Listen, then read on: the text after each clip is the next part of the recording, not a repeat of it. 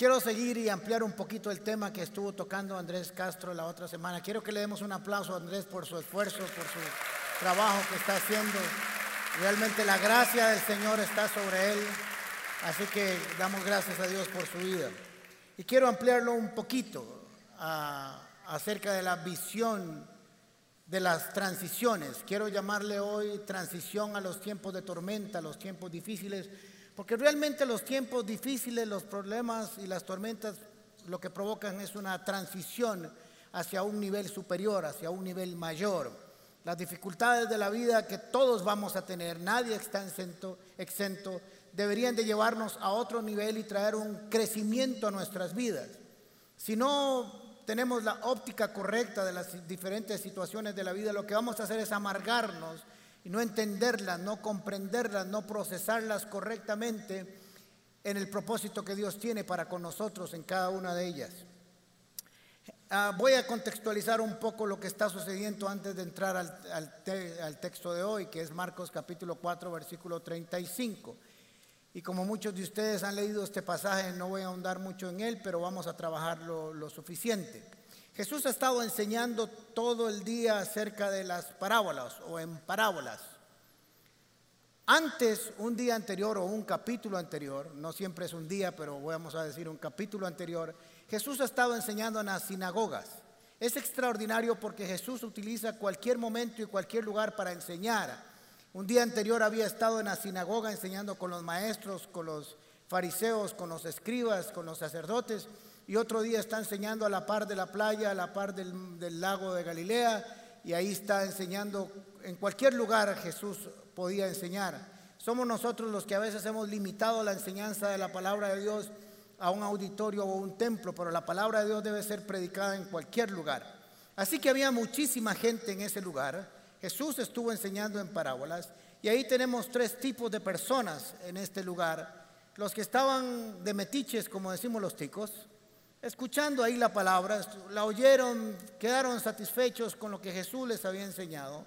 Había un grupo de gente muy interesada en lo que Jesús estaba diciendo y estaban sus discípulos. Cada uno de ellos va a pasar por una circunstancia y un momento diferente según lo que estaban oyendo. Pero es interesante que Jesús les dice que a ellos, a quienes, a los interesados, les sería revelado el reino de Dios, el reino de los cielos. En Marcos capítulo 4, versículo 34, no está en la pantalla, no les decía nada sin emplear parábolas, pero cuando estaba a solas con sus discípulos les explicaba a todos. Hay una gran diferencia entre escuchar entre todos la palabra de Dios y tomarse un tiempo a solas con Jesús en una clase privada. Y eso era lo que había hecho Jesús con sus discípulos y con otro grupo de gente que había estado interesado en aprender de la palabra de Dios, en aprender de lo que Jesús estaba enseñando.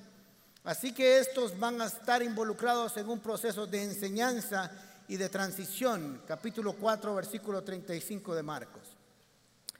Ese día, al anochecer, le dijo a sus discípulos, Jesús, crucemos al otro lado. Y esto es una palabra clave. Cuando usted está estudiando las escrituras, tiene que buscar frases o claves específicas que nos van a dar el contexto y lo que va a suceder y por qué va a suceder. Así que dijo, crucemos al otro lado, que es una promesa, es un mandato, pero al mismo tiempo es una promesa. Dejaron la multitud y se fueron con él en la barca donde estaba. También lo acompañaban otras barcas. ¿Quiénes son las otras barcas? Las otras barcas es el grupo de personas que no eran sus discípulos, que se habían quedado escuchando y aprendiendo hasta el final la palabra de Dios. Así que cuando se dieron cuenta que Jesús iba a irse al otro lado, ellos se guindaron en ese bus, bueno, en la barca, y jalaron con él. Así que era gente que realmente estaba interesada en seguir a Jesús.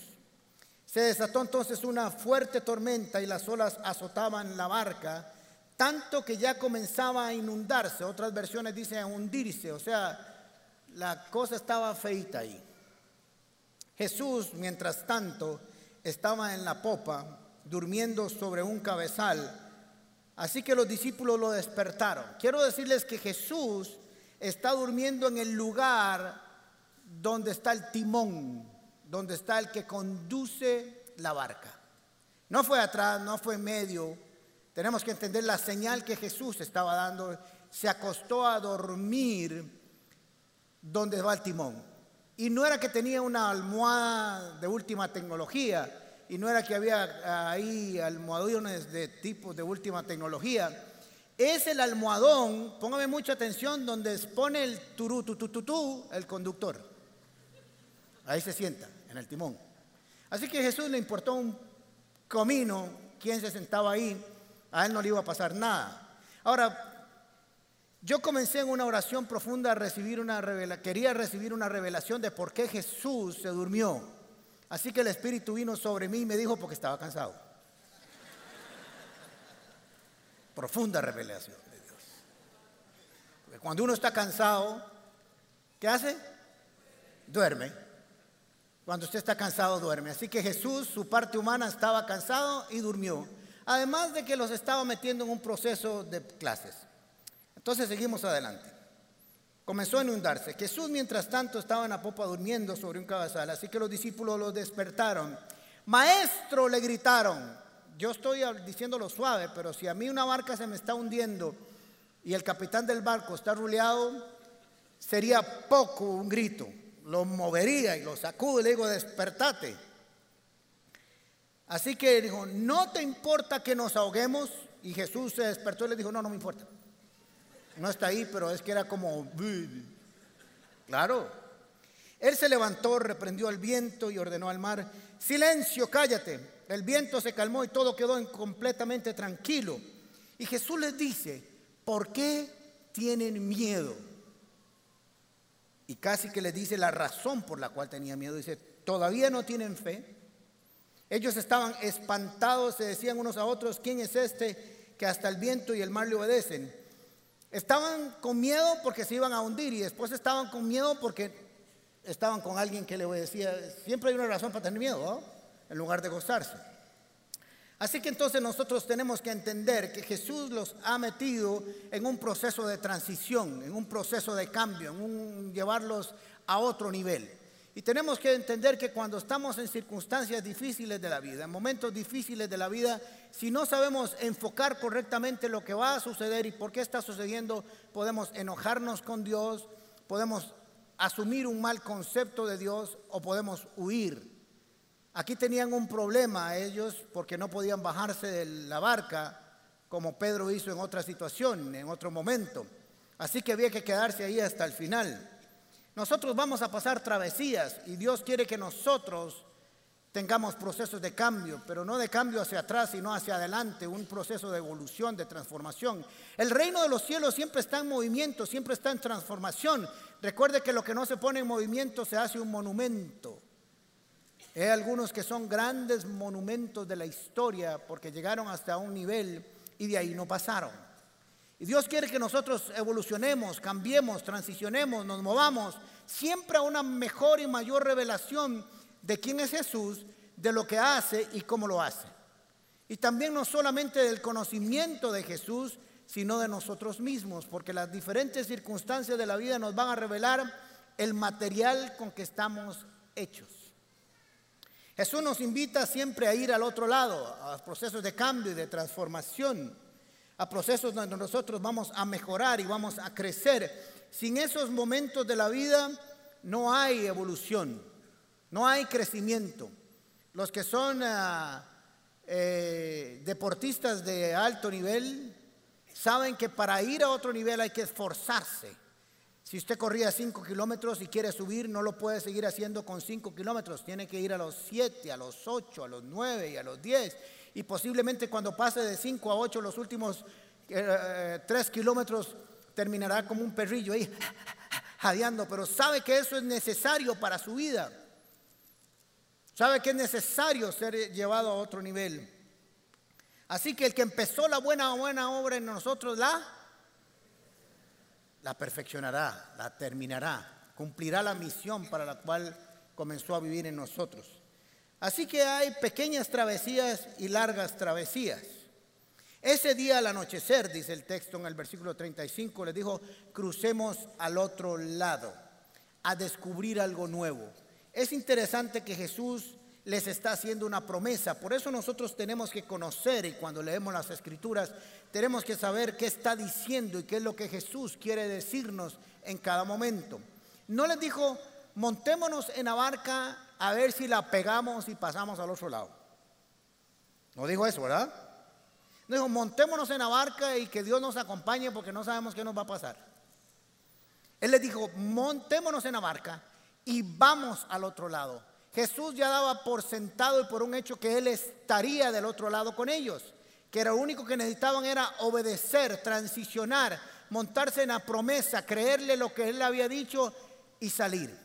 Así que en otras versiones dice, crucemos al otro lado, vamos al otro lado o pasemos al otro lado.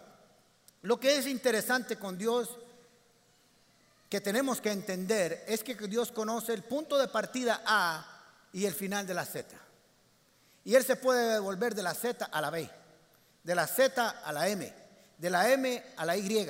Y pueden moverse en, todo el proceso de transición y siempre se va a cumplir su propósito. Nuestro problema como personas limitadas que no conocemos obviamente el futuro es que solo conocemos el punto de partida muchas veces, el punto de partida sí lo conocemos siempre, y el punto de llegada, pero no se nos dijo lo que iba a pasar en el medio. Si, que, si Dios le dice a Moisés todo lo que iba a pasar en su salida hacia la tierra prometida, Moisés no jala. Le dice, si aún sin saber lo que iba a pasar, trató de hacer como el torero y hacer así, sin saber lo que iba a pasar, solo pensando en sus debilidades y en sus limitaciones, ahora sí le dice todo lo que tenía que pasar o lo que iba a pasar. Claro que en ese camino también estaban los problemas, pero también iba a ver la gloria de un Dios que no había conocido nunca. Si Moisés no sale donde tenía que salir y caminar por el desierto donde tuvo que caminar y enfrentarse con los problemas que tuvo que enfrentar, su rostro no brillaría por estar en la presencia del Señor. Muchos de nosotros, muchos de ustedes, nuestro rostro es iluminado porque hemos estado en la presencia del Señor. Pero hemos tenido que ser llevados por las circunstancias a procesos diferentes en una búsqueda más intensa. Así que Jesús conocía la partida, y el final, y conocía el intermedio, lo que pasa es que no se los dijo. Recuerde lo siguiente, Dios nos prometió un punto de partida y un punto final, pero no nos ha dicho que no iban a haber malos momentos en el camino. Ahora, no me gusta hablar de malos momentos, quiero hablar de procesos de oportunidad, de crecimiento, de desarrollo y de conocimiento. La palabra crisis es oportunidad traducida. Es la oportunidad de descubrir algo nuevo. Los grandes inventos del mundo se, llevaron a cabo a través de una necesidad que había que suplir. Si no hubiera esa necesidad, no lo inventan, no lo buscan. Nosotros hemos crecido y hemos avanzado como personas porque hemos tenido que caminar y descubrir cosas nuevas. Hemos tenido que sacudirnos del pasado para ir hacia el presente. La fe nunca tiene que ver con lo que está atrás, tiene que ver con lo que está adelante. Jesús no prometió un viaje sin tormenta, les prometió un destino y un arribo seguro. Vamos a salir y vamos a llegar. Así que es necesario entender que Jesús los había tenido en clases todo un día. Las parábolas que Jesús enseña en este pasaje, que es la parábola del sembrador, la semilla y la semilla de mostaza y, y la otra que está por ahí, no me acuerdo cuáles son las cuatro exactamente, y la lámpara que se pone arriba y no abajo tenía que ver con el carácter de la gente del reino. Estaba formando carácter. Las parábolas que estaban ahí tenían que ver con gente del reino, no con no creyentes, no con los que no le conocen, porque los que no le conocen no pueden forjarse un carácter en la fe, en el crecimiento, en el desarrollo de Jesucristo.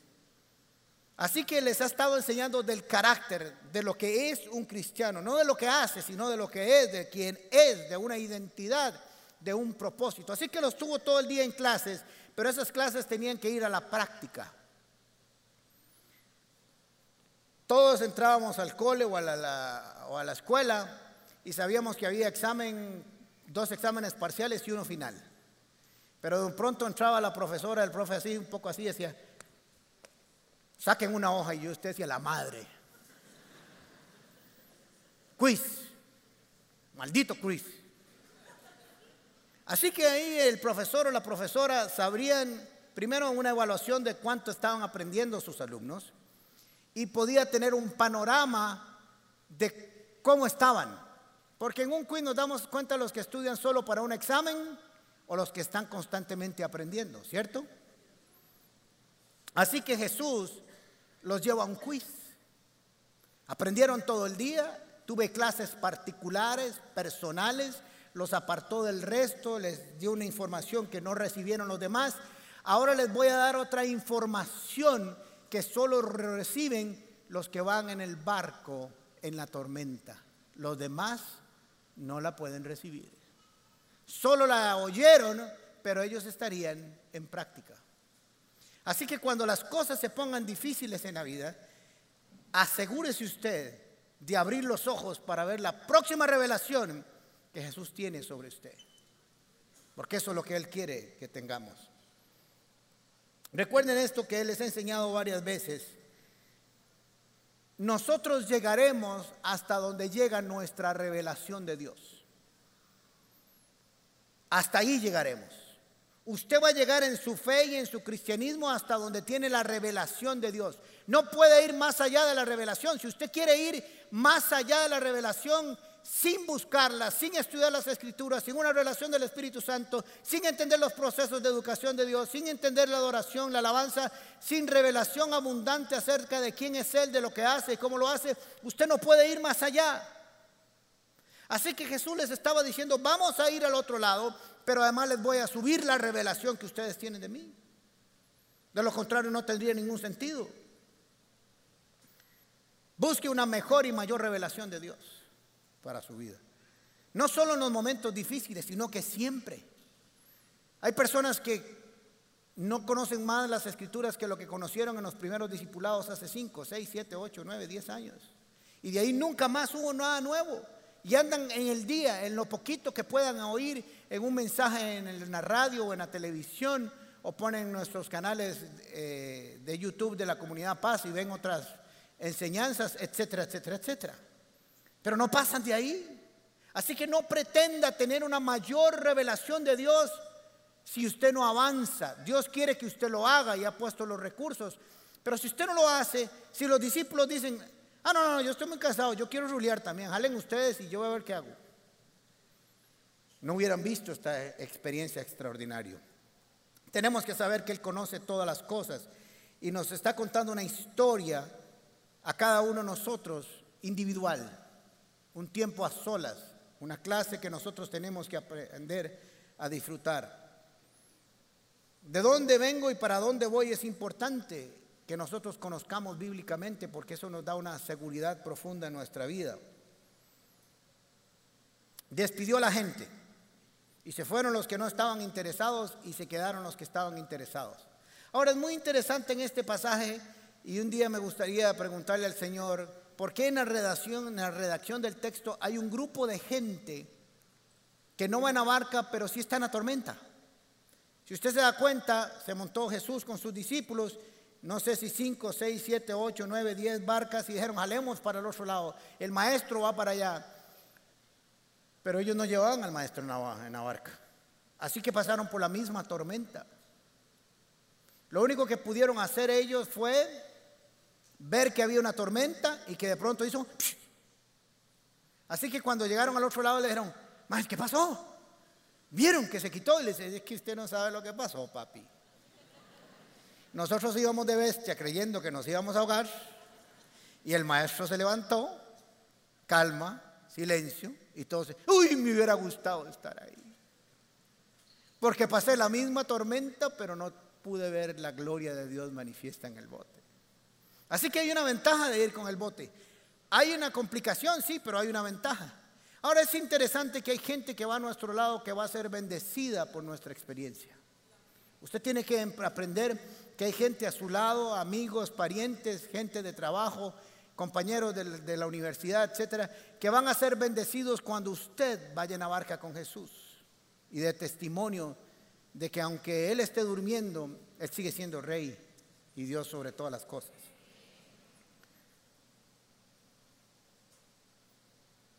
Así que Jesús necesitaba terminar el proceso de enseñanza de ese día porque al otro lado iba a haber una mayor revelación. ¿Quién estaba del otro lado? Pues nada menos y nada más que el endemoniado Gadareno. A eso iban. Ahora, si usted estudia todo el proceso de estos capítulos, hasta ahora no habían visto ellos ver un endemoniado liberado, no lo habían visto. Así que vieron a Jesús que sanaba enfermos, vieron a Jesús que calmaba las tormentas, que tenía el Dios de la enfermedad, sobre la enfermedad, el Dios sobre las tormentas y el Dios sobre los demonios. Todo en una sola clase de tres días.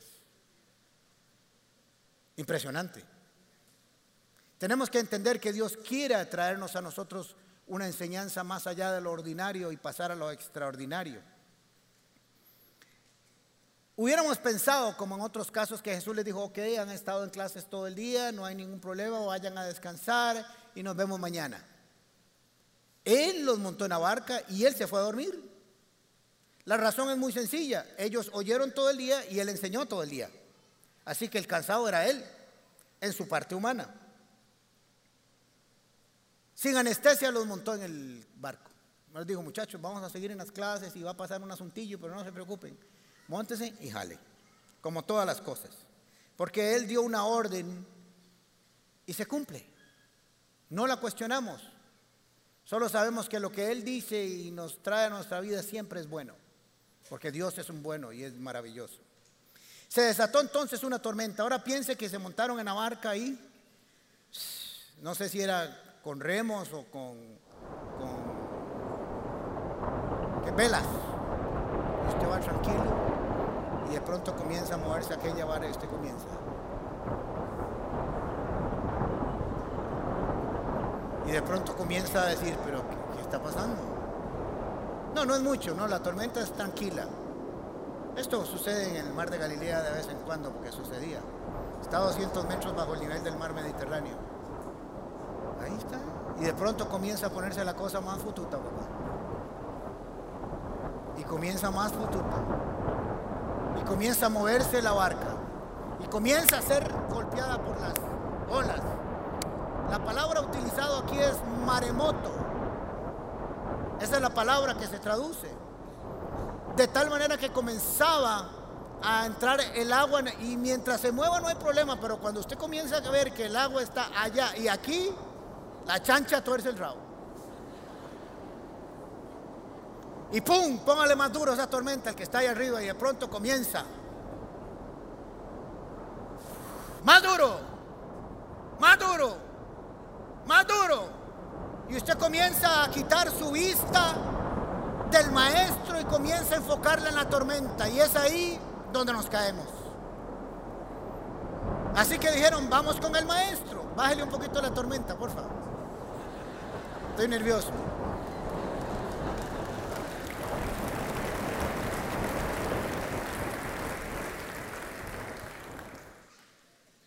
Como Pedro cuando comienza a caminar en el agua, que en lugar de mantener su vista en Jesús, ¿qué vuelve a ver?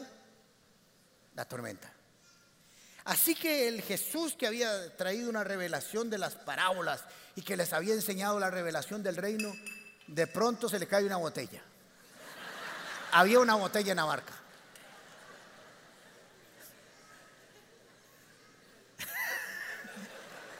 Aquí tenemos efectos especiales de todo. Bien. Así que, y ahora sé, no sé para dónde iba. Me pueden echar un. Bueno. Comienza la tormenta, porque no sé dónde iba, así que voy a empezar desde atrás. Vamos a leer Marcos capítulo 4, versículo 35. Eso le pasa a mi mamá, pero tiene 88 años, yo tengo 56. Bien. Cuando quitamos nuestra mirada de Jesús, la tormenta lo que nos trae es temor.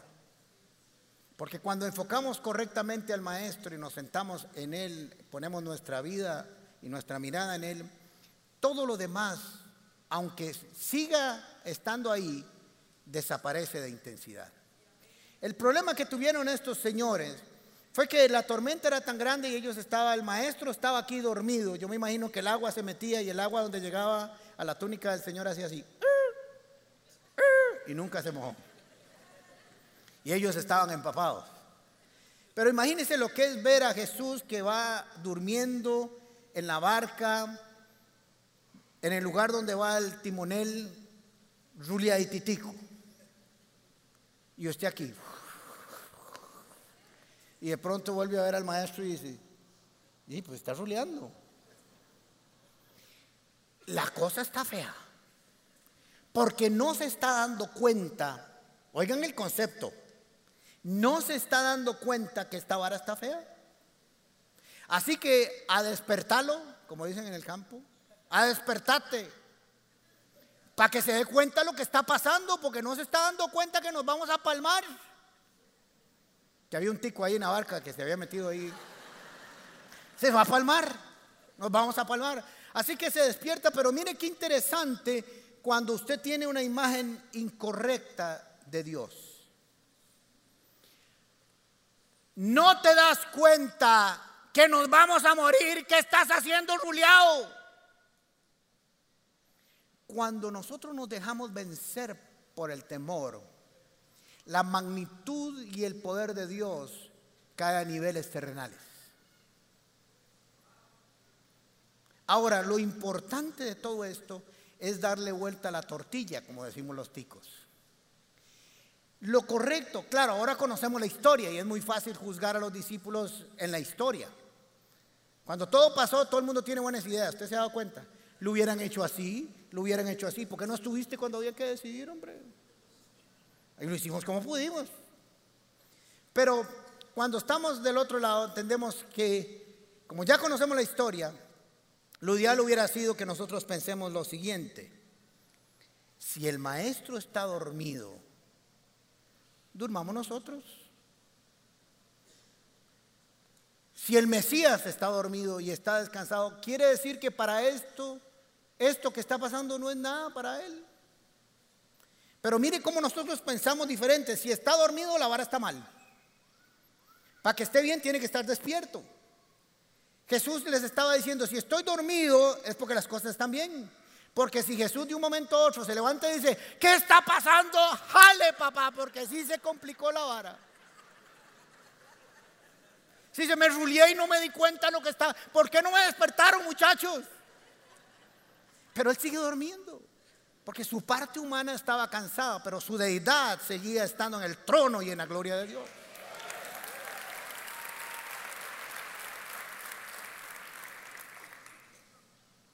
Así que tenemos que entender esto. Salmo 121.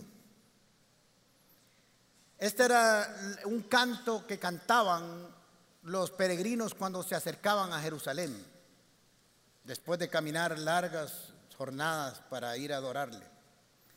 Hacia los montes levanto la mirada. ¿De dónde vendrá mi ayuda? Mi ayuda viene del Señor que hizo los cielos y la tierra. Por eso cuando Jesús habló, los cielos y la tierra, lo alto, lo bajo, lo ancho y lo profundo, tendrán que hacer siempre caso a sus órdenes. No permitirá que resbales y caigas. Jamás duerme el que te cuida. De verdad jamás duerme ni se cansa el que cuida de Israel. El Señor mismo te cuida, el Señor está a tu lado como una sombra protectora. El sol no te, no te hará daño ni de día ni la luna de noche.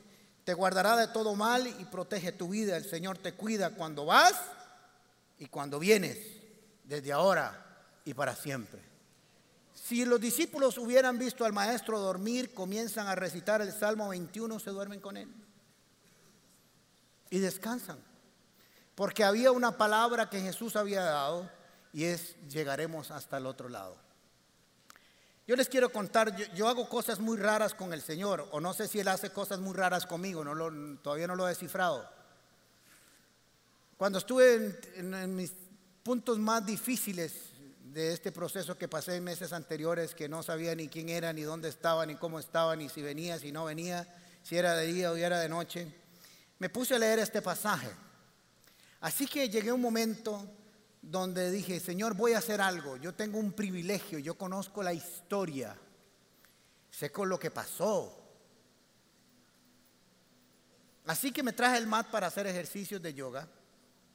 Si usted no ha hecho y cuando la, cuando la profesora le dice vamos a estirar las caderas, usted dice, no, Madre Santo, venga tu gloria en este momento.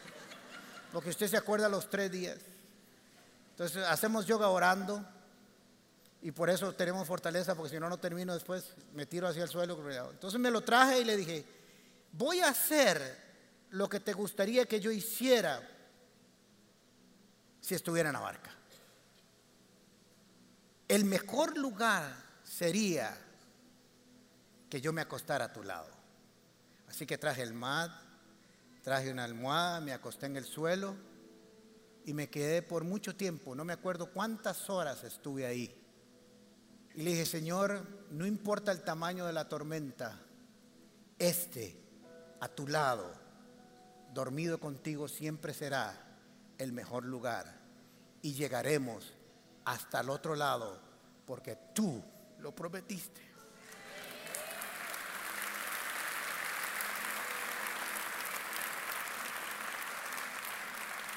Jesús quería saber hasta dónde ellos estaban dispuestos a recibir más revelación. Ahora, tenemos que tener mucho, mucho cuidado en tiempos de transición cuando comenzamos a pensar incorrectamente. ¿Quién podría pensar que a Jesús no le importa lo que le estaba pasando a ellos?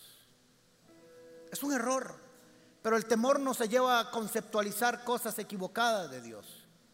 Algunos de ustedes han pasado tiempos de transición, recuerden que no quiero llamarle dificultad o tormenta, de muchas maneras, y hemos pensado, hemos tenido que pensar cosas correctas y se nos han venido a la, a la mente cosas incorrectas de Dios. Pero ¿quién podría pensar que Dios no sabe lo que nos pasa? Que Él no podría entender lo que hay en nuestro corazón. Yo quiero decirte que Dios sí entiende, sí te comprende, sí sabe por dónde vas para dónde vas, tus temores, tus angustias, tus dificultades, tus victorias. Todo lo conoce el Dios. Nunca pienses que Dios no está contigo. El temor te va a llevar a pensar de muchas maneras y de maneras equivocadas, pero si logras verlo a Él descansar y estar tranquilo, tú navegarás tranquilo por ese lago de la transición. Así que Jesús se levantó,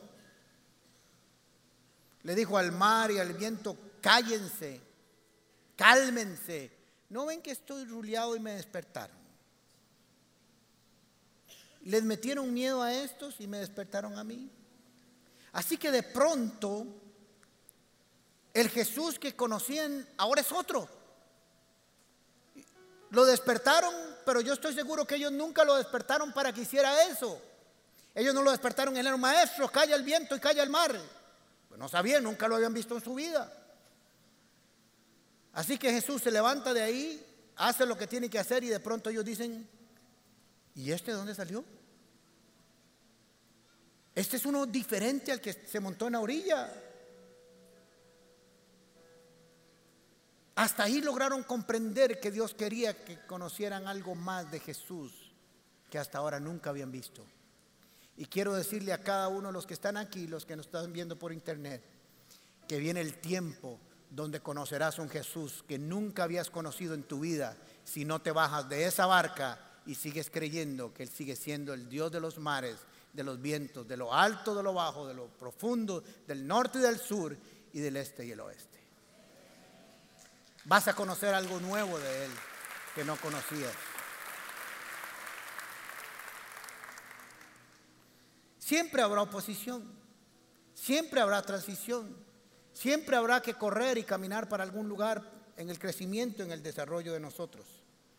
Estos hicieron algo bueno, estos discípulos. Al menos clamaron a Él. Y se cumplió la palabra que dice, clama a mí y yo responderé. Y te enseñaré cosas nuevas y maravillosas que tú no conoces. Y eso se cumplió ahí. Clama a mí, yo responderé y recibirás una revelación que tú no has conocido ni nunca has visto. Se cumplió esa palabra. Pero es lamentable cómo muchas personas no entienden los procesos de transición y cambio y se bajan del bus y se van de la iglesia y se van bravos y dicen, Dios no me escuchó, parece que Dios estaba dormido. Cuando pienses que Dios está dormido, vete a dormir también. Él sabrá cuándo despertarte. Y no digo en sentido figurado, ah, no se queden ruleando todo el día en la choza. Descansen, tengan paz, tranquilos, que no se duerme ni se adormece quien te cuida. No se dormirá nunca. Así que ellos pasaron por un proceso difícil. Jesús les hace una interesante pregunta. No les dijo, ¿por qué me insultaron? Porque lo que le hicieron fue un insulto. ¿No te das cuenta que nos vamos a morir, que nos estamos ahogando? ¿Cómo es posible que tú, Jesús, el pastor de los pastores, el rey de reyes, esté durmiendo mientras nosotros nos morimos? No les reclamó eso porque sabían que el corazón del hombre es débil, pero que ese reclamo tenía un origen. Y pónganme mucha atención. Ese reclamo tenía una cadena que si la echamos para atrás tiene esto. Reclamo, para atrás temor, cuando se acabó la fe. ¿Por qué les dice, por qué temen hombres de poca fe? Porque me insultaron. Este último no se lo dice, pero es el resultado de las anteriores. Porque sin fe es imposible agradar a Dios. Si les dijo, ustedes cayeron en este temor porque no tuvieron fe. Algunas versiones dicen no tuvieron fe, sino que tuvieron poca fe. Porque tuvieron al menos un grado de fe como para saber que Él les resolvería su problema. Recuerden que hay una sola fe que se manifiesta de tres maneras. Fe para montarse en la barca, fe para ir al otro lado en la tormenta y permanecer firmes y fe para llegar. Hay algunos que tienen fe para montarse en la barca y Jesús dijo, vamos al otro lado y como buenos evangélicos dijeron, aleluya, gloria a Dios, se montaron un culto de adoración. Se montaron en la barca. Cuando empezó la tormenta comenzaron un culto de desaprobación. Y hay otros que llegaron hasta el final creyendo. Habían unos botes por ahí que no sabían lo que estaba pasando aquí adentro, pero recibieron los beneficios del clamor de doce discípulos. Quiero decirte que en la barca de tu vida, cuando clames, cuando oras y cuando hagas lo correcto, bendecirás a otras personas. Y no solo crecerás individualmente, sino colectivamente. Esperamos que esta enseñanza haya sido de gran bendición para tu vida. Si te gustó este mensaje, puedes suscribirte a nuestro canal y también seguirnos en redes sociales. Nos vemos en la Comu.